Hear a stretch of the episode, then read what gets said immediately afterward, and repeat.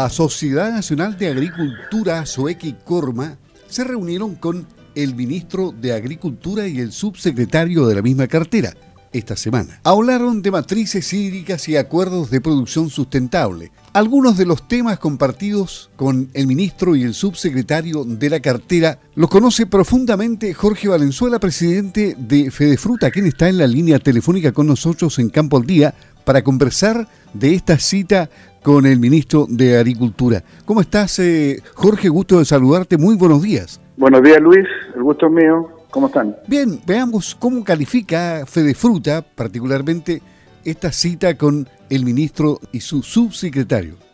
Bueno, lo, primero es que esto es algo que ya hemos conversado reiteradas veces con ustedes. Eh, la crisis hídrica que tiene Chile, una sequía más una crisis hídrica, ¿no es cierto? Algo que ya lleva 13 años y que ya está llegando incluso hasta Aysén. Algo que lo tocamos con el ministro un poco eh, tratando de abrir la conversación a que no solamente, ¿no es cierto?, el tema de la eficiencia en los riegos a nivel de todo cultivo es algo que tenemos que seguir adelante a través de la ley 18.450 que hoy día sigue eh, por un año más detenida en el Parlamento, sino que además le, propusimos al ministro cosas como eh, buscar matrices hídrica por regiones, analizar cada cuenca y sobre cada cuenca, que todas son distintas en Chile, todas tienen una hidrografía distinta, empezar a buscar soluciones. Por ejemplo, las plantas de desalinización, embalses de mediano tamaño, que vamos a necesitar, ¿no es cierto?, para poder acumular toda esta agua que, que saquemos, el reuso de aguas residuales, algo que se ocupa en el mundo y que perfectamente en el agro nosotros podríamos ocupar, también la recuperación de acuíferos de una forma sustentable y controlada, y así propuestas, ¿no es cierto?, para empezar ya una conversación un poco más con una mirada eh, de urgencia para corto y mediano plazo. ¿Existe receptividad? Absolutamente, porque también tuvimos la oportunidad de estar con el subsecretario, el ministro y el subsecretario, eh, con una muy buena receptividad respecto a esta idea y ellos también entendiendo que esta es una necesidad, y más que una necesidad, una urgencia que tiene todo el agro en todo Chile. Yo te hablaba de, de lo que ustedes denominan tapón logístico a nivel global que ha marcado el devenir de la temporada frutícola. Bueno, a ver, lo del tapón logístico es algo que, que eh, si tú me preguntas hoy día cuál ha sido uno de los grandes problemas post-pandémicos, ¿no es cierto?, hoy día, eh, fue la logística a nivel mundial. Y no solamente a nivel mundial, sino también a nivel local. Entonces, un poco para separar este problema logístico, eh, a nivel mundial, dado el COVID, ¿no es cierto?, hubo cierre de muchas ciudades y puertos estratégicos durante el periodo, lo que provocó un retraso en, el movimiento de buques a nivel mundial. Eso ha provocado, por ejemplo, en el caso de la cereza tardía, que probablemente, y espero que no sea así, a algunos agricultores de cereza del sur les tiene que haber afectado, porque se cerró Hong Kong por COVID y hubo un, retraso de 4.000 contenedores que estuvieron más del periodo, eh, estuvieron más de 40 días, como consecuencia la fruta eh, no llegó bien. y eso hace en general un retraso en la logística mundial. ¿ok? Y en, y en Chile, dado que Valparaíso y San Antonio han tenido mucho retraso, eh, provocado, según ellos, principalmente porque no han tenido gente para poder trabajar en los turnos y los tiempos. Hoy día a los jóvenes les ha costado reclutarlos para hacer turnos nocturnos los fines de semana.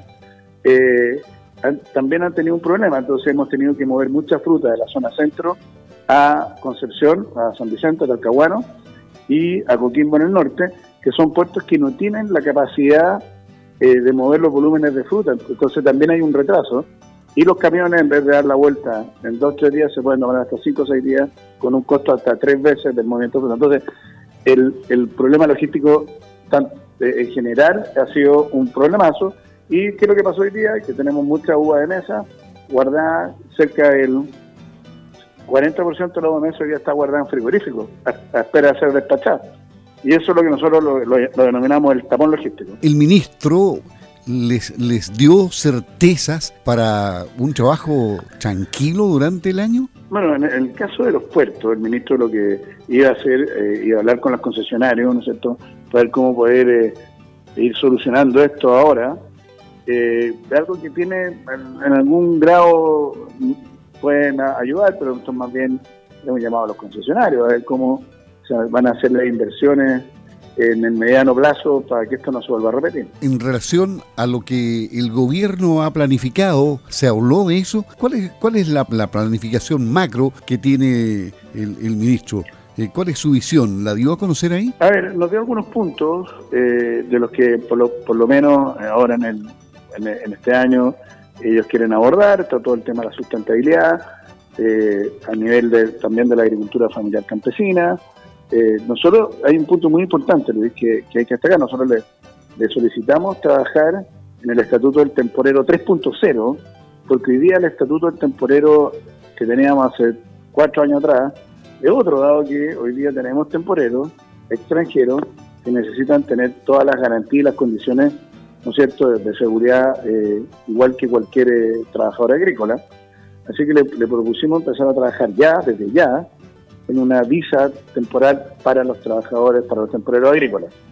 Cosa de evitarnos, ¿no es cierto?, eh, sorpresas y, poder darle certeza de verdad a la gente que viene a apoyarnos y a trabajar con nosotros. ¿Y esta temporada va a ser difícil para la fruticultura, considerando que la sequía es galopante y que el déficit hídrico es cada vez más grande? Esta es una temporada particularmente compleja.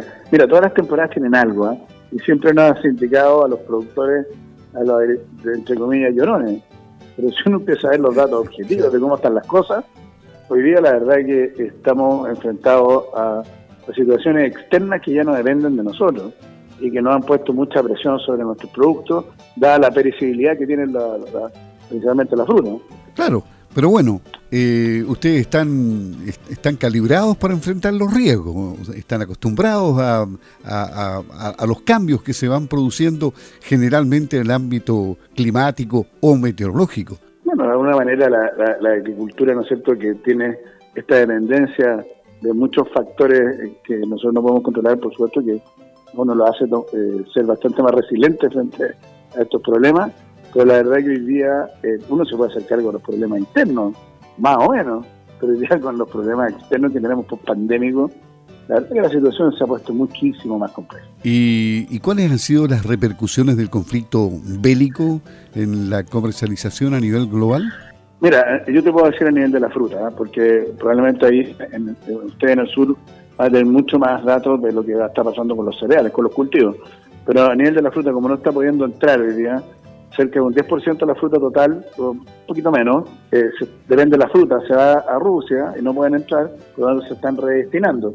Y como nos pasa siempre, no solamente le pasa a Chile, sino la competencia también está redestinando fruta a los mercados, como consecuencia hay una presión sobre los precios. Eso es, inevitable en el caso nuestro. ¿Y cuál es el mensaje para los fruticultores de todo el país, incluyendo los de esta zona, respecto al, comportamiento que se debe tener eh, y, cuáles son las posibilidades de hacer más inversión? Bueno, eh, siempre el llamado un poco a, mirar las cosas. Hoy día tenemos mucho, mucho por hacer. ¿ah?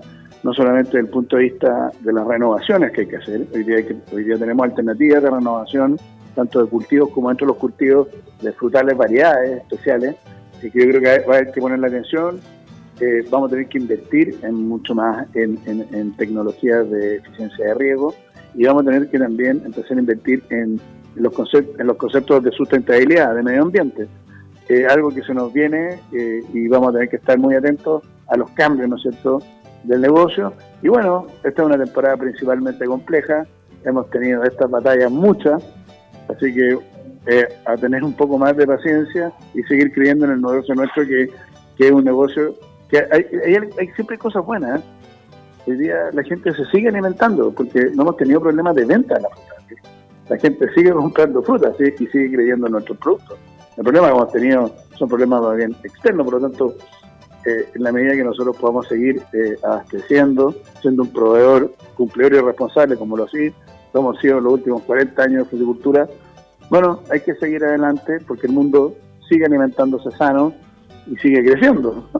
Así que desafíos tenemos y a los años malos, cabeza fría y seguir adelante. Muy bien, muchas gracias eh, Jorge. Jorge Valenzuela, presidente de Fede Fruta. Vamos a ver cómo se desarrollan los acontecimientos en este año 2022. Que esté muy bien. Buenos días. Muchas gracias, muchas gracias.